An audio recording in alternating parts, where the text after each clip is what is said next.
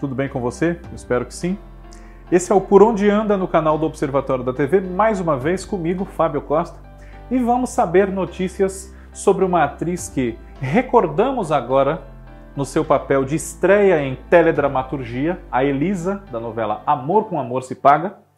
É um prazer revê-la nesse papel, e revê-la sempre, mas há algum tempo ela não está participando de trabalhos inéditos na nossa teledramaturgia. Eu falo de Bia Nunes.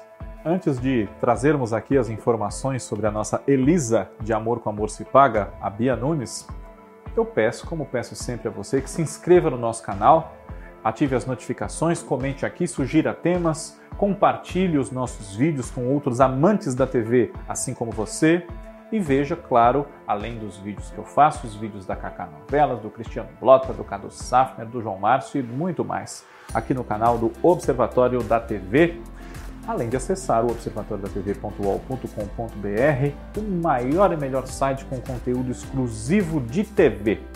Bia Nunes está atualmente com 63 anos de idade.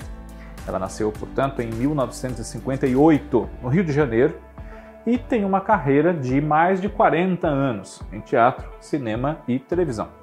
Como eu disse, em 1984, Amor com Amor se Paga foi a sua primeira novela, mas ela já atuava na televisão desde a década de 70 em humorísticos como Planeta dos Homens e Viva o Gordo. Ela e a sua irmã, também atriz, Maria Cristina Nunes, são filhas de um grande roteirista, um grande criador de humor na televisão e no rádio, Max Nunes, que já é falecido. Trabalhou muito tempo com Jô Soares nesses e em outros programas, inclusive no Talk Show. Ela, além de Amor com Amor se Paga, participou de diversas outras novelas, como História de Amor, uh, Aquele Beijo, Negócio da China, Salsa e Merengue. Trabalhou muito com Miguel Falabella, como você pode perceber por esses títulos que eu estou citando, e não só na televisão, como também no teatro. Dele, tendo-o como colega de cena ou como autor do texto, ela participou de Os Monólogos da Vagina, cuja versão brasileira em português é do Miguel Falabella, Batalha de Arroz num Ringue para Dois, uh, Capitanias Hereditárias, enfim. E é, desde os anos 70 atua sem Falabella em outros espetáculos, pelos quais ganhou prêmios, inclusive o Quem Matou o Leão, ainda nos anos 70. Ela é uma das crias do tablado da Maria Clara Machado. E em cinema atua desde os anos 80, na mesma época da Elisa.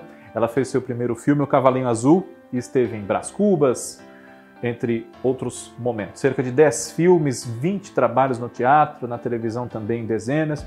E o mais recente deles foi em 2014, salvo engano da minha parte, com Miguel Falabella, a série Sexo e as Negras. A atriz se dedica muito aos palcos, a vida toda, e quando não está no ar, como agora, ela está sempre preocupada não só em interpretar, como também em adaptar criações do pai Max Nunes, de Luiz Fernando Veríssimo e de outros autores para os palcos, e esteve inclusive em Portugal no final dos anos 2000, começo dos anos 2010, encenando um espetáculo que ela fazia com um ator português e tratava das ligações entre esses dois países, essas duas pátrias irmãs, chamado Humor a Vapor. Fez também uma temporada de sucesso com outro espetáculo chamado Igual a Você.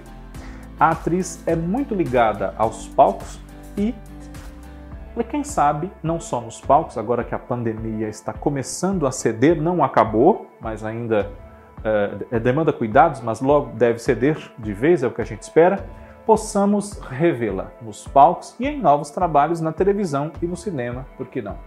Bia Nunes, no Por Onde Anda desta semana, ela também foi a Dalva, costureira, mãe da Candoca, no Crave a Rosa, no ano 2000, né? a Candoca que era Miriam Freeland, e no Por Onde Anda da semana que vem traremos informações sobre outra figura que está um pouco sumida, mas podemos reencontrar em reprises, lançamentos do Globo Play, enfim. Um abraço, muito obrigado pela sua audiência. Tchau.